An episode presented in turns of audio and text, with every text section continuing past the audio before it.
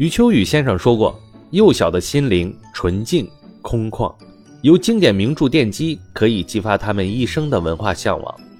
因此，从培养孩子健康人格的角度出发，引导鼓励孩子们阅读经典名著是十分必要的。为此，我们根据孩子们的年龄和心理特征，将风靡世界的经典文学名著重新进行改写加工，精心编撰了此书。”《鲁滨逊漂流记》是写作风格比较特殊的一部，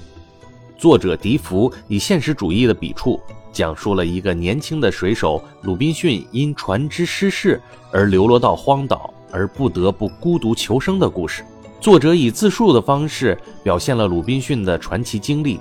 他在进退无路、悲观失望之余，开始想办法自救，做木筏、造房子、种粮食、养牲畜。竭力投入到与大自然的抗争之中去，最终他靠自己的双手，凭借自己的智慧，用了整整二十八年的时间，把荒岛建成了一个世外桃源。为了方便孩子们阅读，使孩子们能够以一种亲切的方式贴近和感受经典著作，欢迎订阅由想要好声音为您演绎的《鲁滨逊漂流记》。